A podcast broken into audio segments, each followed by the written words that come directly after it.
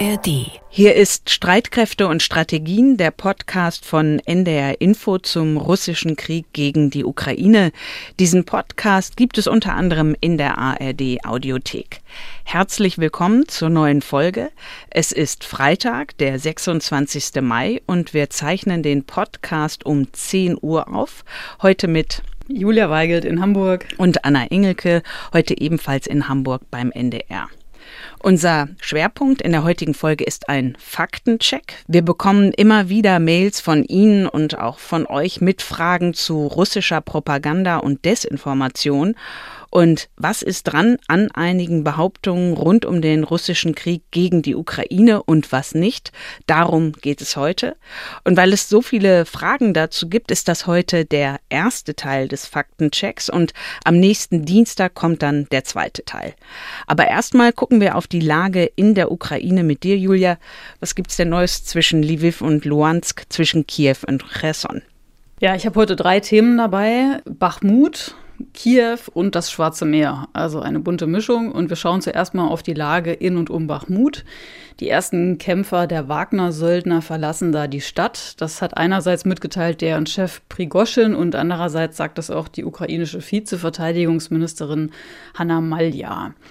Und diese Wagner-Leute, die werden jetzt durch reguläre russische Soldaten ersetzt. Weitere Söldner bleiben aber demnach immer noch in der zerstörten Stadt. Und bis Donnerstag soll der Abzug der Wagner-Söldner laut Prigoschin abgeschlossen sein. Da ist natürlich die Frage, wie geht denn jetzt die ukrainische Armee mit der neuen Lage um? Also wenn die Wagner-Söldner tatsächlich abgezogen sind oder abziehen sollten. Also es wird ja diese ukrainische Gegenoffensive erwartet, davon reden wir ja schon seit Wochen. Laut dem Berater von Präsident Zelensky, Podoljak, laufe diese Offensive allerdings sogar schon seit Tagen auch wenn wir da die Auswirkungen, wenn die bei uns jetzt vielleicht noch nicht so offensichtlich sind. Wir wissen natürlich nicht, wie die ukrainische Armee nun um Bachmut weiter vorgehen wird. Ich habe dazu aber ein Interview mit Nico Lange im Fokus gelesen. Er ist Senior Fellow bei der Münchner Sicherheitskonferenz. Und er sagt, die Ukrainer hätten gut ausgebaute Verteidigungsstellungen im gesamten Donbass und könnten so den Vormarsch der Russen von Bachmut aus nach Norden oder Westen eigentlich relativ gut eindämmen. Und Nico Lange hält die Rückeroberung der Stadt nicht für zweckmäßig, weil die ukrainischen Soldatinnen und Soldaten eben für strategisch wichtigere Ziele dringender gebraucht würden, etwa zu einem größeren Frontdurchbruch. Bei der monatelangen Schlacht um Bachmut haben beide Seiten ja auch viele gegnerische Soldaten gefangen genommen und jetzt gibt es Meldung von einem erneuten Gefangenenaustausch. Ja, 106 ukrainische Soldaten sind dabei wohl freigekommen. Da waren auch Verletzte dabei und wohl auch Körper getöteter Soldaten, darunter auch die Leichen von zwei Ausländern. Und die ukrainischen Soldaten hätten wohl alle in Bachmut gekämpft. Laut der Ukraine wurden bisher über 2300 Menschen aus russischer Gefangenschaft zurückgebracht. Es gab allerdings jetzt keine Angaben, wie viele Russen bei diesem letzten Austausch übergeben wurden. Und der ukrainische Präsident Zelensky hat gestern nochmal seine Truppen dazu aufgerufen, auch mehr russische Soldaten gefangen zu nehmen, damit dann auch mehr Austausch möglich ist in Zukunft. Das zweite Thema in der Lage ist Kiew. Die ukrainische Hauptstadt leidet ja seit Wochen unter heftigen russischen Luftangriffen und so auch in der vergangenen Nacht. Ja, in der vergangenen Nacht, auch in der Nacht davor. Der Luftangriff in der vergangenen Nacht war wohl der 13. seit Monatsbeginn. Das hat die Kiewer Zivil- und Militärverwaltung mitgeteilt. Diese Angriffe kommen wohl immer in der Nacht. Diesmal waren es wohl Bomben aus Kampfflugzeugen gewesen, die alle von der Flugabwehr zerstört worden seien. Es gab aber auch immer mal Angriffe mit Kampfdrohnen. Ich habe dazu einen Bericht in der Zeit gelesen, wie die Menschen in Kiew mit diesen andauernden nächtlichen Angriffen umgehen. Und die reagierten da zunächst mit Angst und Wut, inzwischen aber auch mit Humor. Und laut dem Bericht schreibt da eine Kiewerin ironisch, sie zähle die Explosionen der Flugabwehrraketen zum Einschlafen, also so wie andere Leute vielleicht Schäfchen zählen würden und sie sagt, das würde gut helfen.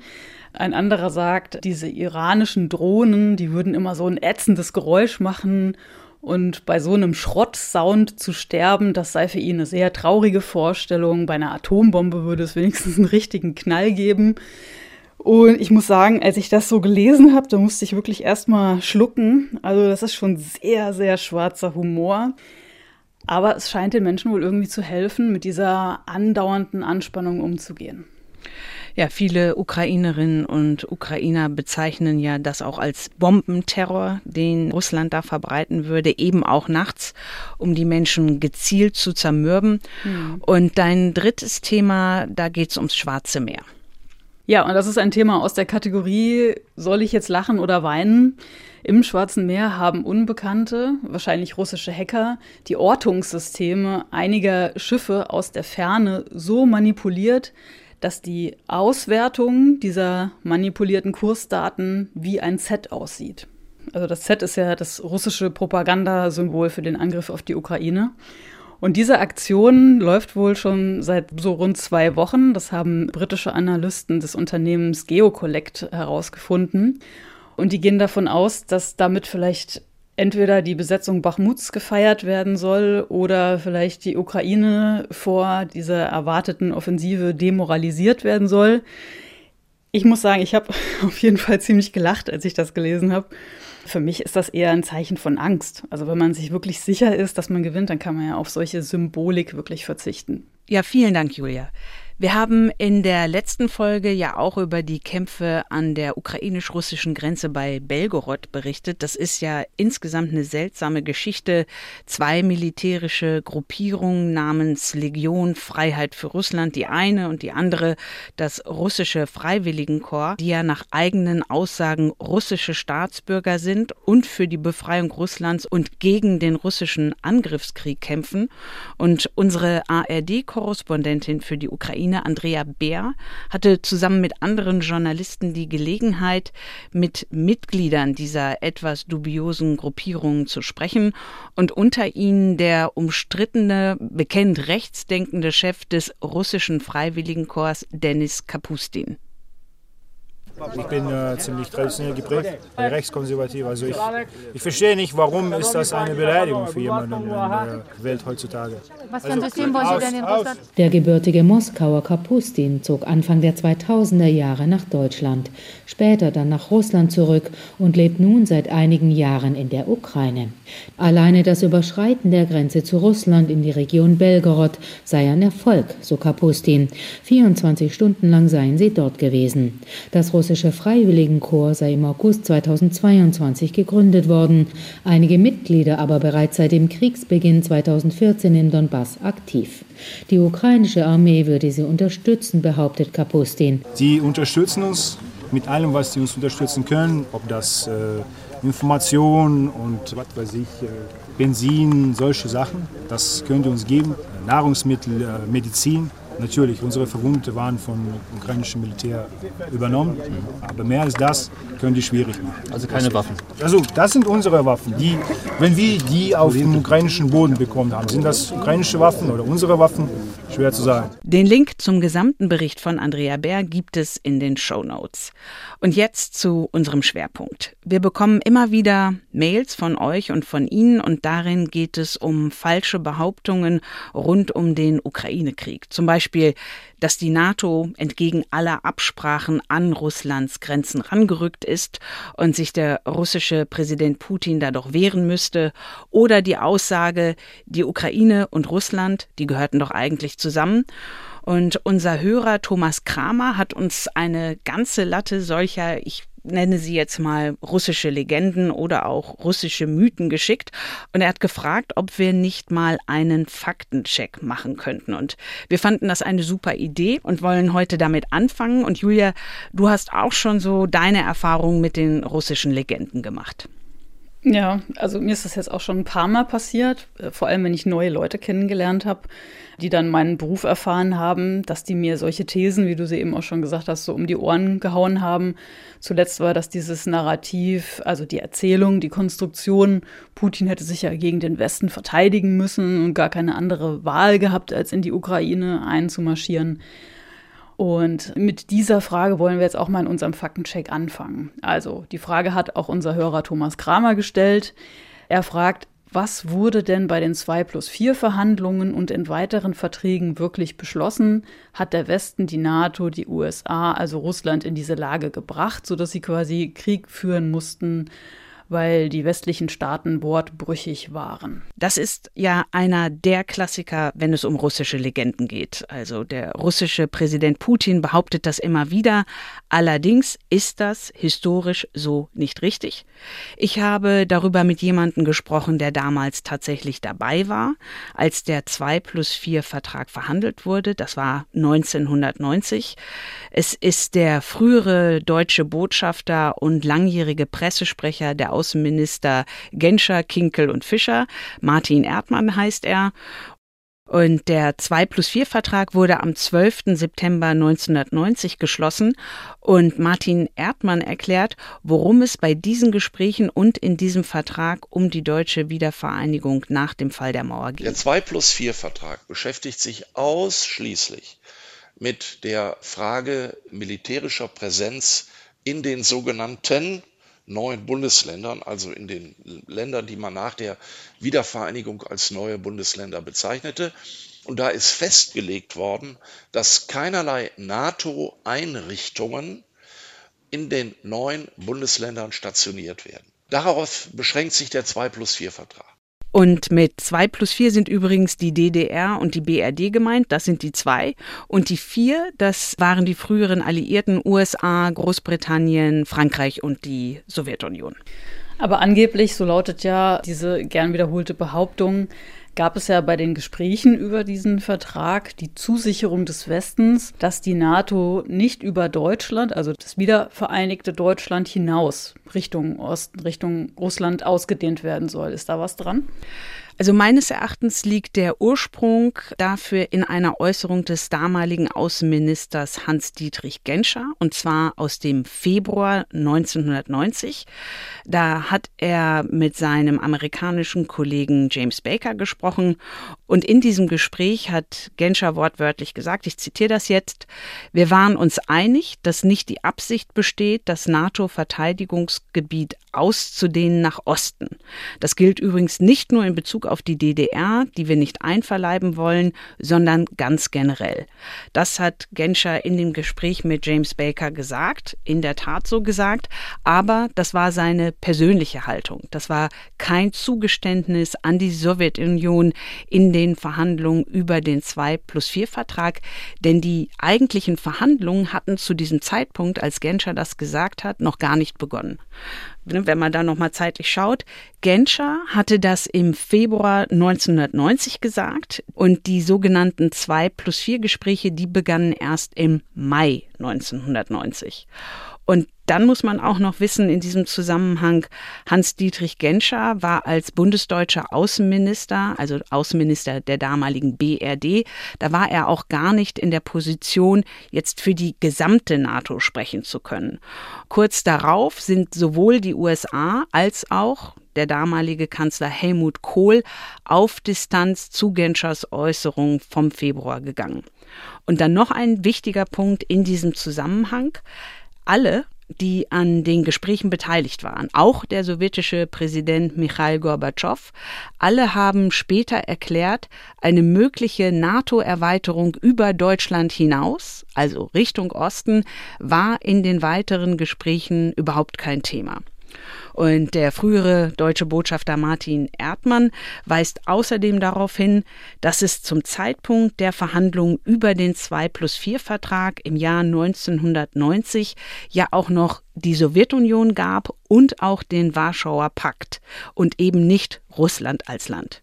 Es wäre ja völlig absurd gewesen, wenn ein Hans-Dietrich Genscher oder ein Helmut Kohl damals Gorbatschow oder Shevardnadze gesagt hätte, pass mal auf, wenn nächstes Jahr eure Sowjetunion untergeht und der Warschauer Pakt nicht mehr existiert, dann versprechen wir schon heute, dass die NATO sich nicht nach Osten ausdehnt. Also das ist sozusagen ein politisches Kindermärchen, das uns da immer wieder auf den Tisch gelegt wird und das mit der Realität nichts zu tun hat. Wer Gorbatschow ist, das wissen wir ja. Und Shevardnadze ist Eduard Shevardnadze, das war der damalige sowjetische Außenminister. Also um es nochmal zusammenzufassen, es ging bei dem 2 Plus-4-Vertrag einzig darum, keine NATO-Einrichtungen auf dem Boden der fünf neuen deutschen Bundesländer zu stationieren. Über die Frage Osterweiterung der NATO hat Genscher zwar gesprochen, aber es gab keine Versprechen oder Zusagen im Zusammenhang mit der Wiedervereinigung Deutschlands. Und was ist mit der ersten NATO-Osterweiterung von 1999? Da sind ja Polen, Tschechien und Ungarn dazugekommen. Ist die NATO da gegen den Willen Russlands an Moskau rangerückt? Also zwei Jahre zuvor, 1997, wurde die NATO-Russland-Grundakte von beiden Seiten unterzeichnet und darin hat Russland anerkannt, dass es kein Vetorecht gegen die NATO-Mitgliedschaft anderer Länder hat. Und spätestens damit hat Moskau den Weg freigemacht, weitere osteuropäische Staaten in die Allianz, also in die NATO aufzunehmen, was dann ja eben 1999 auch erstmals passiert ist. Du hast es ja gerade erwähnt. Und es gab im Gegenzug die Zusage der NATO, dass wenn sie sich nach Osten ausweitet, sie dort keine Atomwaffen stationiert. Und daran hat sich die NATO bis heute gehalten. Und dann bei der zweiten Osterweiterung der NATO im Jahr 2004, da war Wladimir Putin bereits russischer Präsident. Und gegen diese Osterweiterung hätte Putin nun wirklich etwas haben können, denn es ging damals um den Beitritt Sloweniens, der Slowakei, Rumäniens, Bulgariens und der drei baltischen Staaten Lettland, Litauen und Estland. Also um den Beitritt der drei Staaten, die früher zur Sowjetunion gehört hatten. Aber Putin hat diese Erweiterung der NATO nach Ost- und Mitteleuropa geschehen lassen, quasi durchgewunken. Und ich habe in diesem März in unserem Podcast genau darüber mit dem langjährigen Zeitkorrespondenten in Moskau Michael Thumann gesprochen. Und er hat an eine Pressekonferenz des damaligen Bundes Bundeskanzlers Gerhard Schröder mit dem russischen Präsidenten Putin aus dem Jahr 2004 erinnert.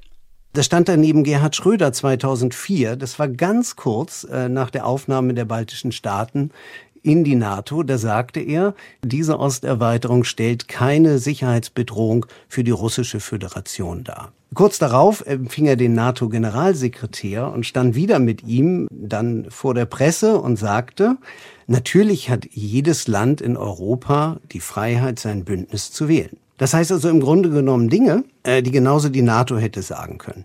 Es ist also falsch, wenn jemand behauptet, die NATO ist entgegen anderslautender Absprachen an Russland rangerückt. Also so viel zu diesem Thema. Nächster Punkt. Ich habe mich für unseren Faktencheck mit Fragen und Behauptungen rund um die Ukraine und Russland beschäftigt und dafür habe ich mit Franziska Davis gesprochen. Sie ist Osteuropa-Expertin und auch Historikerin an der Ludwig-Maximilians-Universität in München. Und ihr ist auch persönlich sehr wichtig, solchen russischen Narrativen etwas entgegenzusetzen. Ja, und davon gibt es ja einige. Ich erinnere mich da zum Beispiel an diesen ausführlichen Aufsatz, der unter Putins Namen im Sommer 2021 erschienen ist. Und darin ging es um die Geschichte Russlands und der Ukraine. Und unter anderem war dort die Behauptung zu lesen, die Ukraine und besonders die Krim würden historisch gesehen zu Russland gehören. Und du bist dieser Behauptung nachgegangen. Ja, und wenn man mal einen Blick in die Geschichte wirft, dann ist diese Aussage so nicht stimmig. Wir können das mal am Beispiel der Krim durchgehen. Die Krim war ja lange vor allem muslimisch geprägt. Es gab da das sogenannte Krim-Khanat, also die Krim-Tataren, schon seit dem 15. Jahrhundert, auch bis Ende des 18. Jahrhunderts.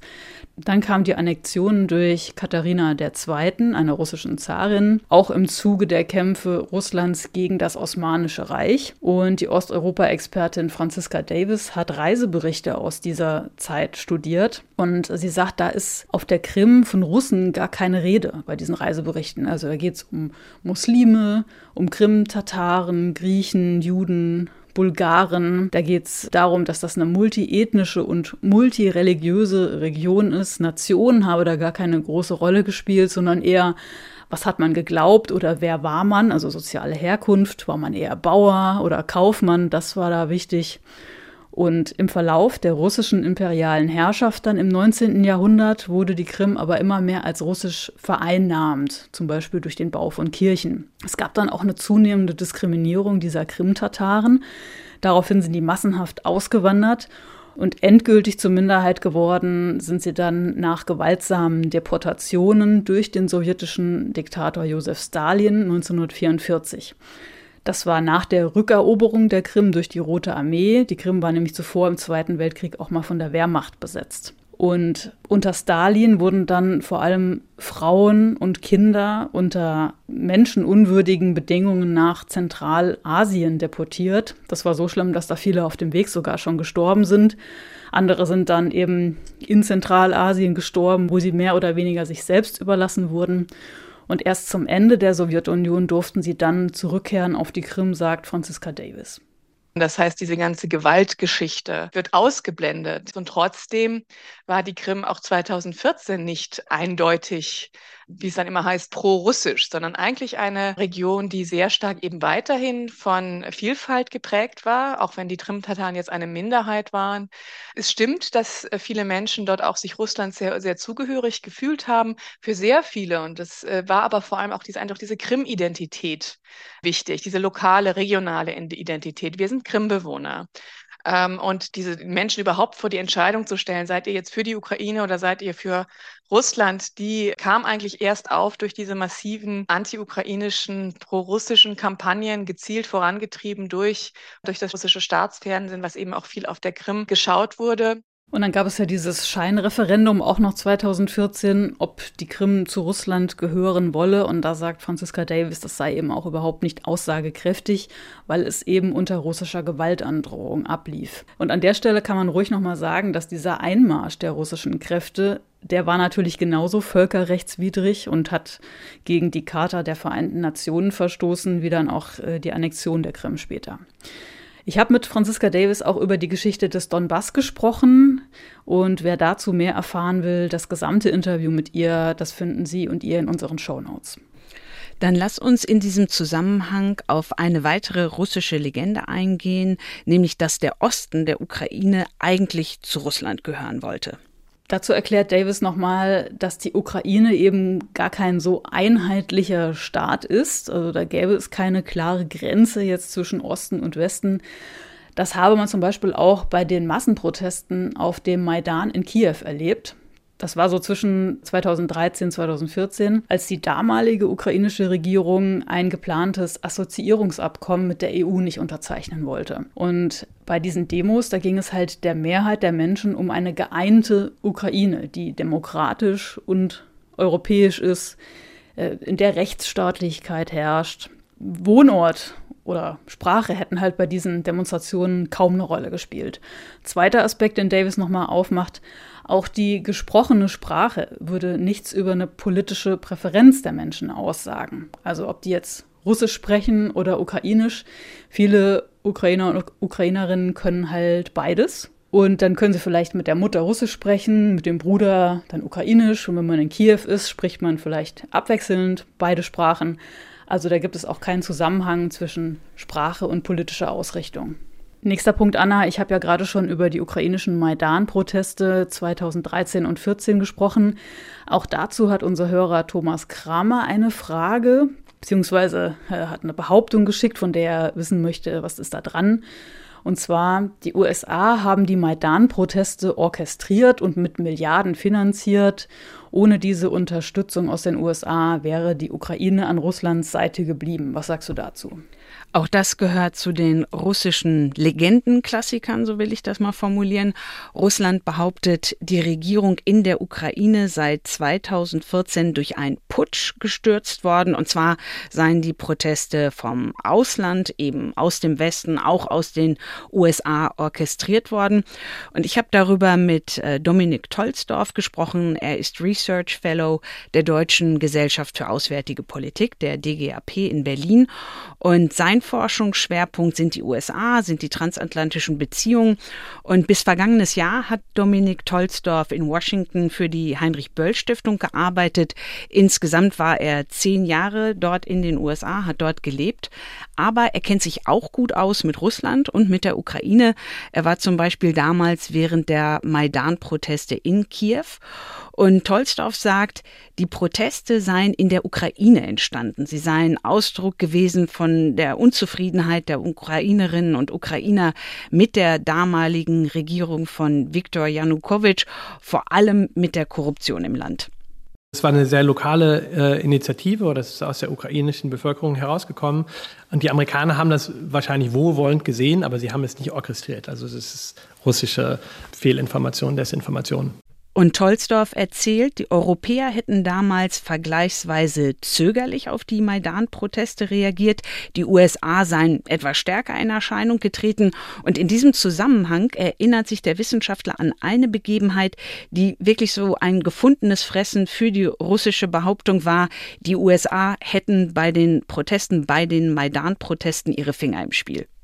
Es gab mal diesen Fall, wo die ähm, Victoria Newland, damals eine Top-Diplomatin, äh, eben in der Ukraine, in Kiew, dann auf den Maidan gegangen ist und hat dann äh, quasi mit den Leuten da geredet, hat, glaube ich, noch Sandwiches und so weiter verteilt. Das haben natürlich die Russen gesehen und haben das natürlich sofort, oh, die Amerikaner versuchen da sich einzumischen in diesen Konflikt. Aber ich bin davon überzeugt und ich war damals eben selber auch da und, und habe das selber auch miterlebt, ähm, dass es eine sehr lokale Initiative war, die aus der Bevölkerung herauskam. Und diese Behauptung, die Ukraine sei gar kein demokratischer Staat, sondern werde angeblich vom Westen und von Oligarchen gesteuert, die taucht ja auch immer wieder auf. Und du hast darüber auch mit der Osteuropa-Expertin Franziska Davis gesprochen, Julia. Ja, und sie sagt schon auch, ja, Korruption und Machtmissbrauch von Oligarchen, das ist ein Problem in der Ukraine. Auch wenn wir jetzt in den vergangenen Monaten gesehen haben, wie der ukrainische Präsident ja da immer versucht, dagegen vorzugehen. Wenn man da nur mal an die Festnahme des Vorsitzenden des obersten Gerichtshofs äh, in diesem Monat denkt. Gleichzeitig gibt es eben kein klassisches Parteienspektrum, wie wir es zum Beispiel jetzt aus Deutschland kennen. Also Parteien in der Ukraine sind eben oft um einzelne Personen organisiert. Das sind oft extrem reiche Leute. Und Davis sagt, ja, es hat in der Ukraine immer wieder Versuche der Eliten gegeben, solche demokratischen Strukturen zu beseitigen. Aber es hat eben auch immer wieder Widerstand aus der Bevölkerung dagegen gegeben. Zuletzt eben gegen Viktor Janukowitsch. Der wurde ja 2010 zum Präsidenten gewählt. Und Davis sagt, er hätte selbst für ukrainische Maßstäbe einen neuen Rekord an Selbstbereicherung an den Tag gelegt und eben auch versucht, demokratische Freiheitsrechte abzubauen. Also da gab es ja auch Einschüchterungen von Journalistinnen und Journalisten. Und dann folgten eben diese Massenproteste auf dem Maidan, über die wir eben schon gesprochen haben, die auch eine Widerstandsbewegung gegen Korruption und gegen autoritäre Herrschaft gewesen sein. Und die waren ja erfolgreich. Es gibt jetzt demokratische Wahlen in der Ukraine als Mindestanforderung an Demokratie. Und auch Zelensky ist ja demokratisch gewählt worden, sagt die Osteuropa-Expertin. Und sie hat auch noch einen anderen Punkt dazu. Was ich auch immer interessant finde, dass dann oft dann über die Oligarchen in, in Russland nicht gesprochen wird, obwohl Putin so der größte Oligarch von allen ist. Aber dann auch gesagt wird, die sind ja beide irgendwie korrupt und antidemokratisch. Nein, es gibt wirklich Unterschiede. Da kann man sich auch die Rankings anschauen in puncto Pressefreiheit und in puncto Korruption. Und bei beiden Punkten ist die Ukraine sicher kein Muster, kein Kandidat, aber hat sie seit dem Maidan eben erhebliche Fortschritte gemacht und Machtwechsel durch demokratische Wahlen, diese Mindestanforderung, die erfüllt sie. Und jedes Mal, wenn Politiker versucht haben, das zu manipulieren, gab es Widerstand, erfolgreichen Widerstand.